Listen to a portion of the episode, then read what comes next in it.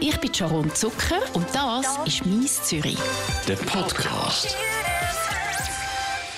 Bei mir im Studio ist eine wahnsinnig talentierte junge Sängerin, Tina Umbricht. Schön bist du da. Danke, dass ich da sein Merci. 2015 bist du mit 16 unter die letzten 25 bei der Castingshow «Deutschland sucht den Superstar». Fünf Jahre später dann hast du bei der Voice of Switzerland mitgemacht, auf 3 Plus. Auch dort bist du in die zweite Runde gekommen. Und Beides Mal hat es aber nicht ganz gelangen zum Gewinnen. Jetzt, äh, sieben Jahre später, trittst du nochmal an bei «Deutschland sucht den Superstar». Am nächsten Samstag geht es los mit der neuesten Staffel, mit der 19. Staffel. Ich weiß, es ist wahnsinnig. Zweimal hat es jetzt nicht geklappt. Warum machst du jetzt noch das dritte Mal mit bei einer Castingshow? Ich habe mir überlegt, jetzt die ersten zwei Mal, als ich dort mitgemacht habe, wollte ich einfach Erfahrungen sammeln, um einfach mal zu schauen, wie es eigentlich ist an einer Castingshow. Und jetzt beim dritten Mal äh, ist es mir wirklich wichtig, das Ding zu gewinnen. Hast du eine andere Strategie denn jetzt? Ähm, ich habe halt innerhalb von diesen sieben beziehungsweise nachher halt auch fünf Jahren ähm, habe ich sehr viel über mich selber gelernt. Also ich habe auch wegen der ganzen Corona-Situation und so, habe ich mich auch besser kennenlernen und habe so mein Selbstbewusstsein ein bisschen aufpushen und weiß jetzt halt ganz genau, was ich drauf habe und was ich zeigen will. Und darum ist es mir wichtig, halt einfach wirklich zu gewinnen. Genau. Gerade raus gesagt. Ja, genau. Also habe ich auch von Anfang an immer gesagt, also, ähm, ich habe mir gesagt, wenn ich jetzt jemals nochmal bei einer Castingshow mitmachen würde, dann wollte ich das gewinnen, weil sonst nützt mir das eigentlich gar nicht so groß bei einer Castingshow wieder mitzumachen. das erste Mal warst du 16, jetzt bist du 23. Du hast gesagt, du, hast ein bisschen, du weißt ein bisschen mehr, was das du willst, wo du stehst, wo du bist. Jetzt rein fürs Casting, für die Castingshow selbst, fürs Auftreten, hast du dort auch eine andere Strategie? Ja, ich habe mir in der Zwischenzeit dann auch ein Vocal Coaching geholt und sie hat mir ein paar Sachen beigebracht, wie ich mich vorbereite auf das Casting und wo ich auch selber überhaupt nicht gewusst habe, dass es so Strategien gibt. Also es gibt jetzt zum Beispiel, ihr Trick war irgendwie, gewesen, wenn ich zu nervös bin, dass ich einfach mal meine Augen zumache, kurz bevor ich reinlaufe, meine Hände schnipsen und dann mir vorstellen, dass ich die Heime bin eigentlich, also eigentlich in meiner Comfort Zone so gesagt und dass ich dann einfach dort reinlaufe und abliefere. Und das hat bis jetzt immer geklappt und ich bin auch mega froh darüber, dass jetzt die Strategie, dass ich die kenne und äh, die werde ich auch immer wieder nutzen, das auf jeden Fall. Fingerschnipsen und Augen zu das will ich mir im merken, wenn ich das nächste Mal nervös bin vor einem Interview. So gut, das ist wirklich, also da kannst du dich irgendwie so ein bisschen so zusammennehmen, Augen zumachen, dich darauf konzentrieren, dass du jetzt gerade musst singen, aber dann schnipsen und dann kannst du dir so, ich weiß nicht, so im Kopf vorstellen, als wärst du die Heime, weil die Heime fühlst du ja am wohlsten dann schlussendlich und das ist auch bei mir beim Singen so. Dort äh, bin ich eine riesige Rampensau. Aber wenn es dann darauf ankommt, kann ich dann manchmal schon ein bisschen äh, nervös sein. Genau.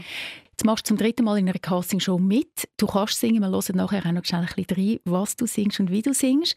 Braucht es eine Castingshow überhaupt?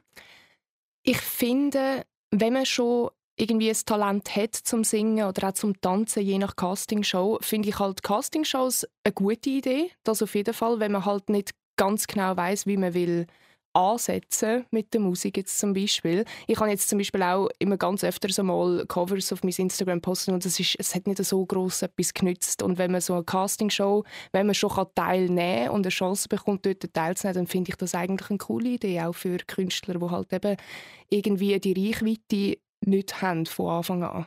Ich finde es eben noch lustig, gell? ich bin jetzt mal schauen auf Wikipedia, wer da so alles gewonnen hat. Und ich muss wirklich sagen, ich kenne fast niemand mehr. Also der Alexander Klaffs, das ist der erste Gewinner der ersten Staffel, den kenne ich noch. Der Luca Henni natürlich, Beatrice Egli, weil sie aus der Schweiz kommen und dann der Pietro Lombardi, weil er irgendwie einfach so ein bisschen für Furore gesorgt hat. Aber sonst von den anderen 18 kenne ich niemanden mehr. Ja. Kennst du noch jemanden? Ja, also ich kenne sicher den, der in dem Jahr gewonnen hat, wo ich dort war, den Severino Seger. Mhm. Der hat aber ein bisschen so, wie sagt man dem, ein bisschen einen Skandal gehabt und dann ist ihm der Titel abgenommen worden. Also das ist dann auch möglich, dass einem der Superstar-Titel abgenommen wird. Das habe ich nicht mal mitbekommen. Was ist passiert? ähm, er hat irgendwie eine alte Seniorenfrau äh, mit Hunderttausenden von Euros irgendwie abgezockt gehabt.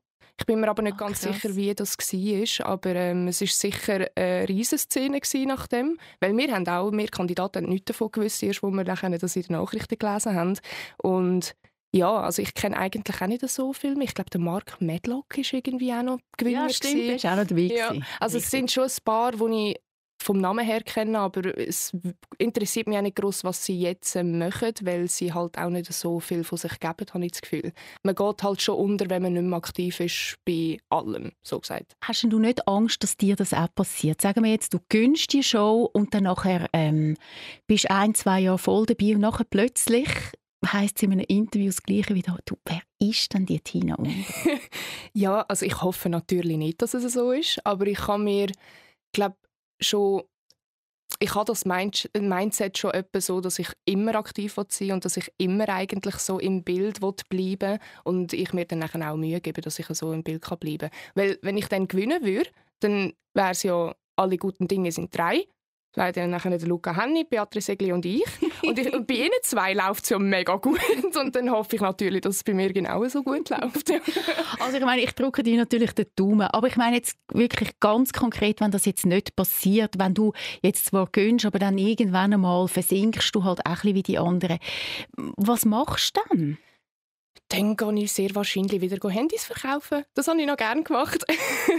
weil ich habe auch so Kundenkontakt, das habe ich immer mega gerne gehabt, weil ich habe Detailhandel leer gemacht. Hast du die eigentlich abgeschlossen? Die habe ich abgeschlossen. Da hatte ich noch Glück gehabt, weil wir keine LAPs hatten, wegen Corona.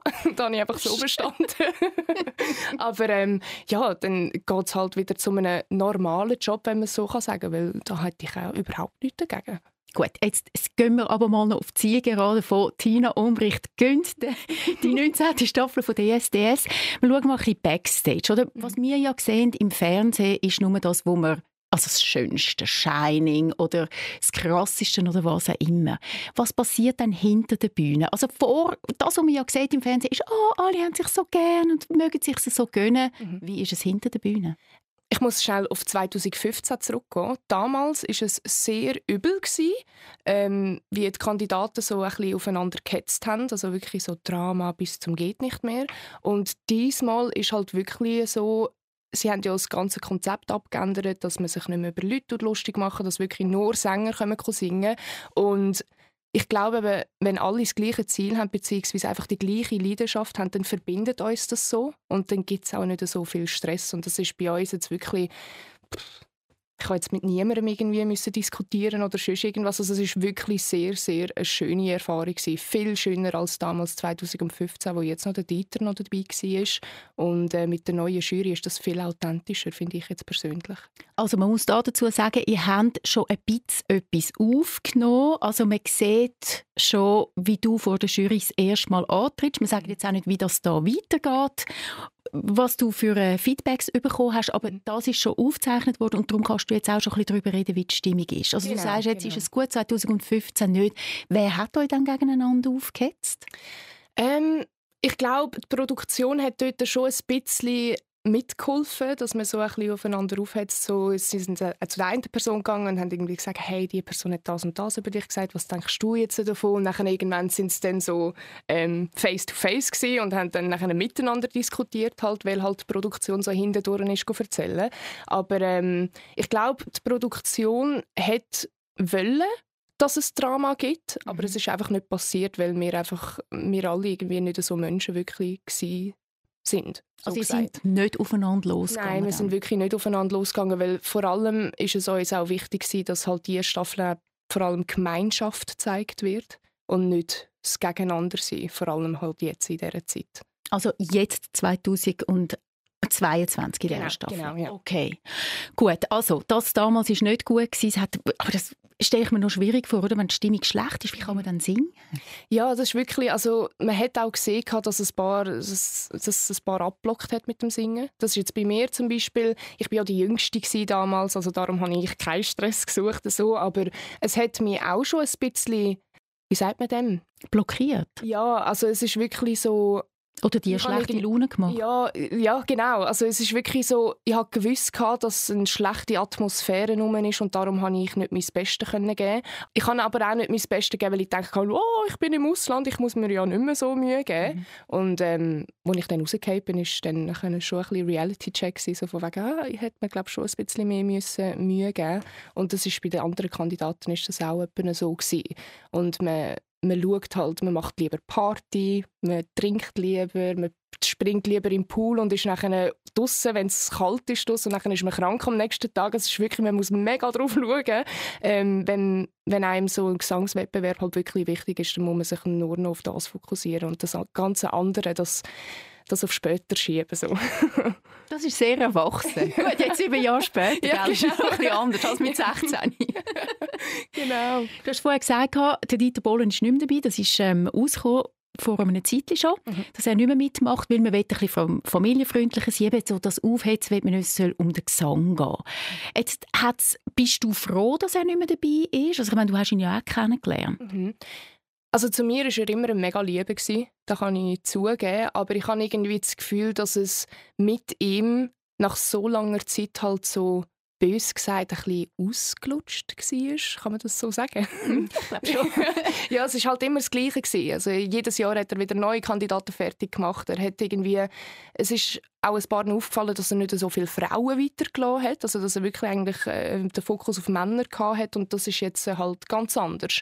Mhm. Und da schauen sie halt wirklich auch dafür, dass ähm, Gleichberechtigung halt da ist. Ja.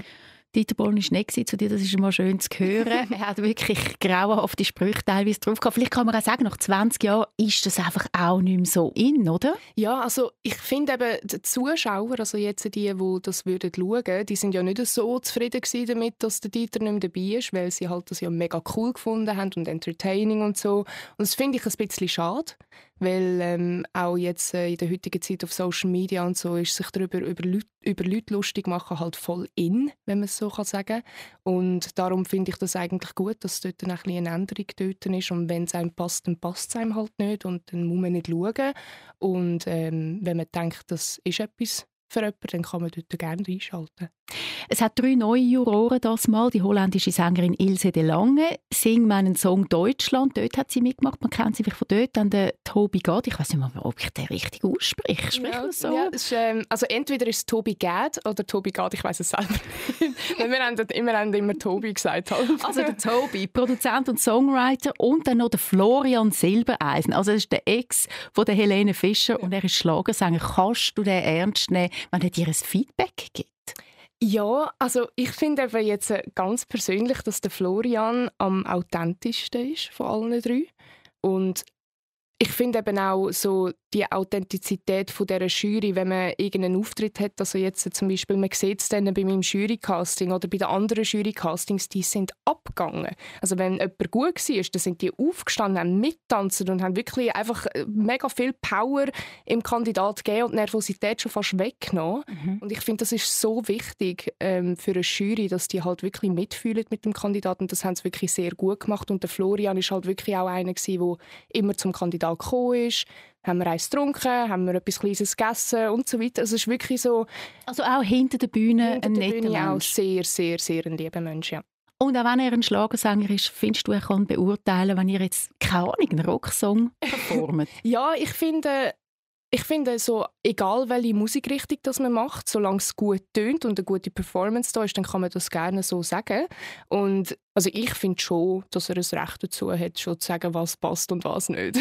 ich bin schon gespannt, was er zu dir sagt. was ist eigentlich das Stressigste an so einer Casting-Situation? Der Zeitdruck ist sicher sehr stressig, weil auf der einen Seite muss man bis zu sieben Stunden warten, bis man drankommt. Auf der anderen Seite geht es viel zu schnell. es ist wirklich, also, ähm, der ist man beim einen Punkt, zum Beispiel muss man ein Interview machen, O-Töne und so weiter, und dann äh, sagen sie so, okay, jetzt wartest du noch schnell irgendwie zehn Minuten und dann ist gut und dann kommen sie eine Minute später und sagen, komm, du musst schon zum nächsten gehen und, und dann ist man voll überfordert mit der Situation, aber irgendwann gewöhnt man sich auch dran. Also ganz am Anfang ist es ein bisschen so, uh, ein bisschen über, ähm, überfordernd gewesen. Aber nach der Zeit ist es dann nachher wirklich gegangen. Und dann habe ich ja eigentlich auch schon gewusst, wie es ja eigentlich ist. Und dann mhm. konnte ich mich wieder zurück daran gewöhnen, wie es war. Also das rundum ist fast stressiger, als das auf der Bühne stehen? Auf jeden Fall. Das auf jeden Fall. Also das Stressige auf der Bühne zu stehen, ist glaube ich, einfach die Nervosität und das Lampenfieber, das man vielleicht damals hat, wenn man sich nicht sicher ist mit einem Song, wo man vielleicht bekommen hat oder wo man halt eben vorsingen. Es ist so ein unterschiedliches Stressig sein, würde mhm. ich einmal sagen. Ja. Hast du Lampenfieber? Bevor ich meine Vocal Coaching getroffen habe, schon, ja. Also, als ich damals bei der Voice auf der Bühne war, habe ich fast wir müssen übergeben. Also wirklich, wo ich, wo ich gesehen habe, dass die Jury sich umgedreht hat, also beziehungsweise jetzt schon umgedreht ist und ich nur den Rücken eigentlich gesehen von ihnen, habe ich gedacht, ich muss jetzt voll überzeugen und dann habe ich alles rausgedrückt, was ich auch rausdrücken konnte und es hat eigentlich gar nicht so gut getönt. Und ähm, ja, also dort habe ich wirklich sehr, sehr höchstes Lampenfieber gehabt, weil das halt auch schon irgendwie vier Jahre später war, wo ich das erste Mal wieder auf der Bühne gestanden bin, weil ich habe ja ein bisschen eine Pause gemacht mit Auftritt und so und dann habe ich gedacht, okay, jetzt mache ich da den Voice of Switzerland und bin voll mit äh, riesen Confidence eigentlich dort hergegangen und habe dann gemerkt, oh, ich habe mich nicht so gut darauf vorbereitet und da hat man dann schon gemerkt, dass ich recht nervös war. Ja. Aber du hast jetzt ja eine neue Strategie von deinem Vocal Joke. Genau, genau. Joke. Joke von deinem Vocal Coach. Nein, also ja, das ist wirklich, äh, seit sie mir dort den Tipp gegeben und allgemein ein bisschen Stage Coaching gegeben hat, da habe ich mich wirklich an die Bühne gewöhnt, also auf jeden Fall. Also Augen zu machen, an dein Heim denken und einmal mit den Fingern schnipsen. Genau. Das ist es. genau. so gut. Der Beweis, dass du wirklich etwas drauf hast, den hören wir jetzt. Ich habe drei kleine Ausschnitte von dir, wo du gesungen hast und du dich selber auch mit dem Klavier begleitet hast. Das hast du selber beigebracht, das Klavierspiel, gell? Ja, das habe ich mir selber beigebracht und dann bin ich, glaube so zwei Monate in Klavierstunde, bin ich wieder da habe ich wieder aufgehört. also ich kann keine Noten lesen, ich kann nur vom Gehör her oder äh, von der Akkord her spielen, das ist das Einzige. Das sind die besten Musikerinnen, gell? das weißt Also, wir hören in drei Songs rein. Ähm, der erste ist «Talking to the Moon» von Bruno Mars. Know you're somewhere out there, somewhere far away. I want you back, I want you back. Wahnsinnig schöner Song. Der nächste «Madcon Begin». Begging, begging you, put your loving hand out, baby. Begging, begging you, put your loving hand out, darling. Und jetzt kommt mein Lieblings vom The Weeknd «Take My Breath». I saw the fire in your eyes. I saw the fire when I look into your eyes. You tell me things you wanna try.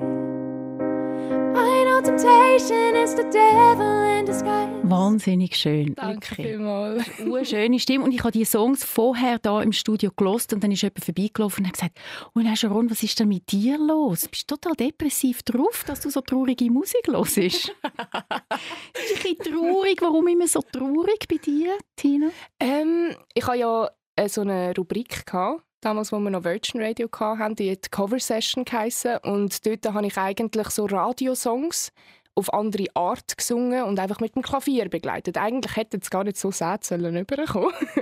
ist es aber trotzdem. aber ähm, ja, das habe ich einfach gesagt, so akustische Version, ruhig und einfach anders, als wie es im Radio läuft. Weil das Take My Breath jetzt zum Beispiel von The Weeknd geht ja voll ab, ist ja so ein bisschen 80er-mäßiger Sound. Und dort ist halt wirklich einfach nur mit dem Klavier, dann tönt es halt eher ruhig und ein bisschen eher depressiv, wenn man es so kann sagen Aber das ist bei mir schon immer so gewesen, bis ich halt jetzt wieder bei DSDS mitgemacht habe, habe ich immer gedacht, dass ruhige Songs mein Ding sind bis ich dann gemerkt habe, dass ich eigentlich auch Abtempo-Songs, schnelle Songs mega gut performen kann, wenn ich dann wirklich drin bin. Und ähm, da habe ich schon ein bisschen abgeändert. Also ich bin jetzt eigentlich eher auf dem Abtempo-Level als jetzt auf, der, auf dem ruhigen Level. Also das müssen wir dann einfach schauen bei DSDS. Genau. Die ruhigen, traurigen Sachen, ein bisschen traurig, das ist etwas, was du in dir drin hast. 2015, als du das erste Mal mitgemacht hast bei DSDS, dort hast du unter Depressionen gelitten. Das ist mittlerweile nicht mehr ein Geheimnis. Du bist vor drei Jahren rausgegangen an die Öffentlichkeit und hast darüber geredet. Auch zum anderen Leuten Mut machen und sagen, hey, all das, was man so sieht in den Social Media Kanälen, das stimmt nicht unbedingt. Ich bin nicht immer nur happy. Ich bin wirklich traurig gewesen. Mir ist es nicht gut gegangen. Wie geht es dir denn jetzt heute? Mir geht es tatsächlich sehr gut. Also es ist ja nicht so, als würden Depressionen einfach weggehen, aber ich glaube, ich habe jetzt in den Jahren einfach damit gelernt, wie damit umgehen, wenn ich einmal einen schlechten Tag habe. Aber ähm, es ist halt immer noch manchmal ab und zu so, wo ich dann im Bett liege und ich eigentlich nicht aufstehen will und ich einfach nur im Bett liegen weil ich keine Motivation für irgendetwas habe. Aber dann denke ich halt manchmal auch daran, dass es mir ja eigentlich gar nicht so schlecht geht. So, weil ja das Leben ist ja schlussendlich mega schön und so und das habe ich damals überhaupt nicht gesehen, weil ich halt ich habe, ich habe mich viel mehr verglichen mit anderen, ich habe immer so gedacht, ich will auch so sein wie die. Und mein Papi hat mir immer gesagt, es fällt immer bei einem selber an. Und das habe ich nie richtig realisiert. Also wenn man irgendetwas schaffen will, dann muss man auch daran arbeiten. Und das ist mir eigentlich nie richtig in den Kopf hineingegangen, bis eigentlich zu dem Zeitpunkt, wo Corona eingebrochen ist und Lockdown und so war und wo ich nachher wirklich Zeit für mich selber haben müssen oder haben müssen Zeit mit mir selber verbringen, so gesagt.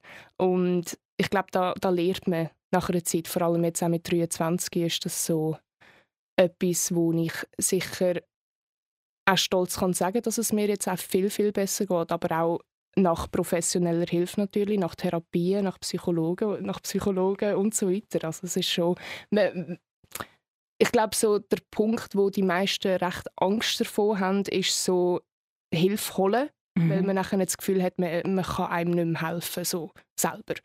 Und ich glaube, das ist so der größte, wie sagt man dem, Angstpunkt, mhm. ja, wo man hat. Was hat dich dazu bewogen, dann wirklich Hilfe zu holen? Ähm, ich bin, das ist einmal in der Lehre gewesen.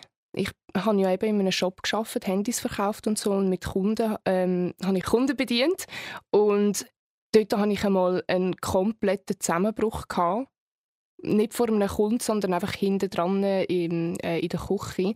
Da hatte ich wirklich einen riesen Zusammenbruch gehabt dort hat mir mein Chef nachher gesagt, du musst dir jetzt einfach Hilfe holen. Also es bin nicht ich, der das entschieden hat, sondern mein Chef hat gesagt, wenn du dir keine Hilfe holst, dann wirst du die Lehre nie fertig können machen, weil ich eigentlich abbrechen aber er hat gesagt, machst du nicht, weil mhm. du wirst sonst keine Lehre abschliessen. So. Und dann habe ich gedacht, okay, ja, ist gut.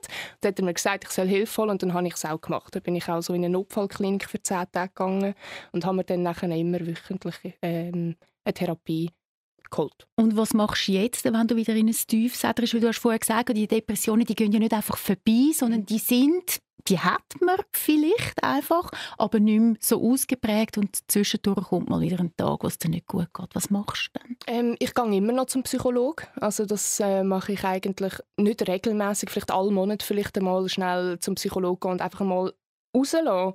Einfach mhm. mal rausschütten, was einem bedrückt und rausschütten, was einem stört an sich selber und so. Und dann äh, gibt der Psychologe dann schon gute Tipps wieder zurück, die man dann kann umsetzen kann. Es ist zwar manchmal schwer zum Umsetzen, aber man kann es schaffen, wenn man es will. Also du bist momentan total stabil, wirkst du und, und so froh eigentlich. ja.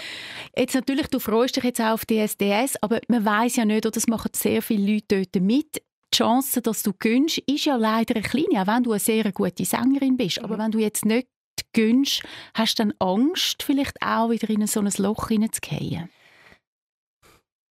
Ich glaube, weil ich halt jetzt schon damals nicht gewonnen habe, weiß ich besser, wie damit umgehen, wenn ich nicht gewinnen würde oder wenn ich rausgehen ähm, Aber ich glaube, ich bin auch so etwa die Einzige, wo so halt jetzt äh, zum zweiten Mal wieder zurückkommt nach so vielen Jahren und noch ganz genau weiß, wie das eigentlich das Ganze eigentlich noch abläuft und dass ich eigentlich ganz genau weiß, dass ich das gewinnen will. Und das ist bei den anderen Kandidaten wahrscheinlich ein bisschen anders, weil sie halt erste Erfahrungen wollen sammeln weil sie halt zum ersten Mal bei einer Castingshow sind. Sie erwarten dort, dass sie weiterkommen oder sonst irgendwas. Mhm. Und bei mir ist es halt so, das war noch lustig, so vor, vor dem Jury-Casting habe ich dort so gesagt, ich komme weiter. Was, was wollen sie ohne mich machen? So in dem Sinn gesehen. Ich habe mich ein bisschen wichtig gefühlt halt in dem mhm. Moment, weil es sind dann nachher auch andere Kandidaten so zu mir gekommen und haben gesagt, ich strahle mega eine Aura aus, weil ich halt ein bisschen rausgestochen bin mit meinem Outfit, das ich dann habe. Man sieht es dann.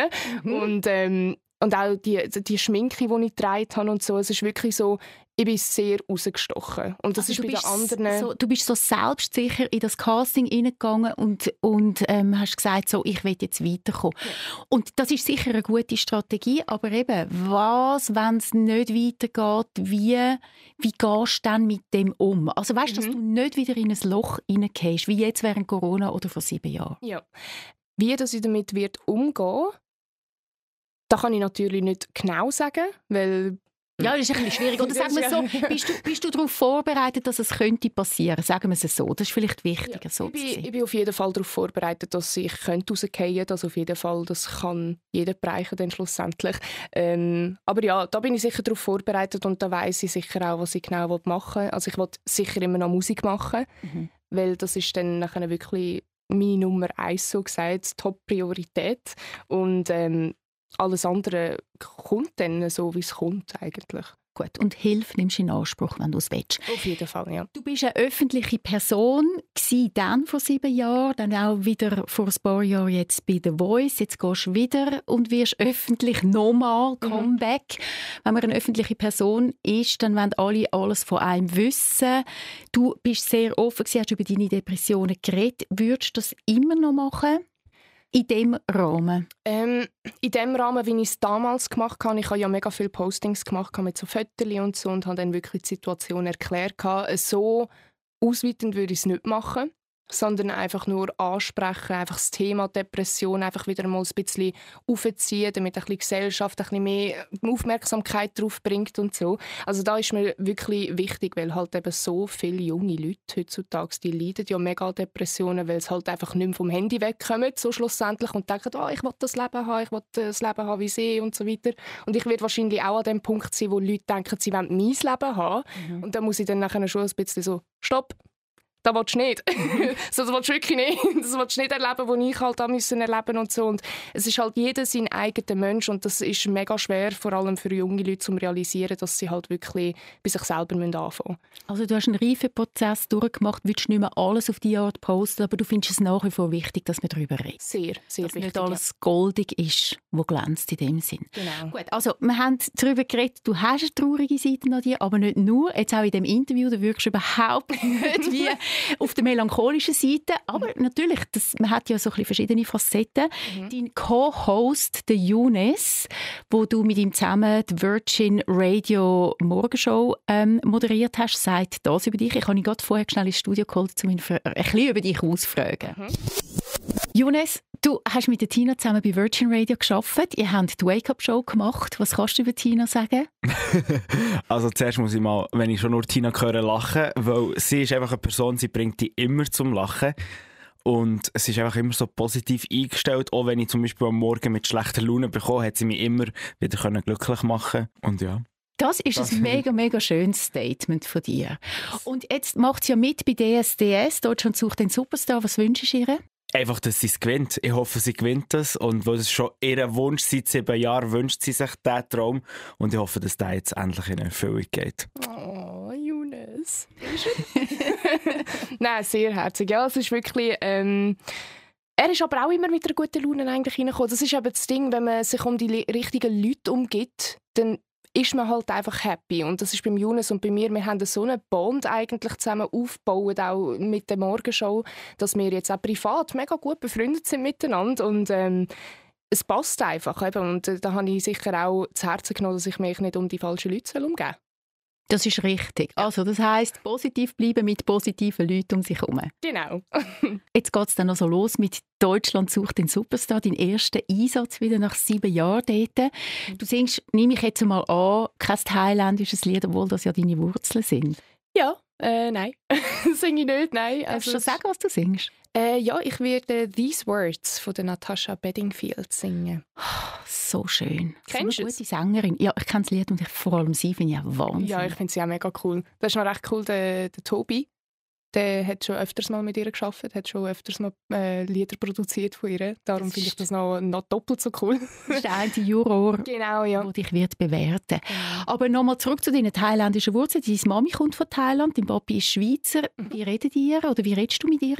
Ähm, mit meiner Mami ist es eigentlich noch lustig, wenn ich Thailändisch mit ihr rede, dann redet sie mit mir Deutsch. Und wenn sie mit mir Thailändisch redet, dann ich Deutsch. Also es ist wirklich sehr selten, wo wir beide miteinander Thailändisch reden. so lustig. Ja.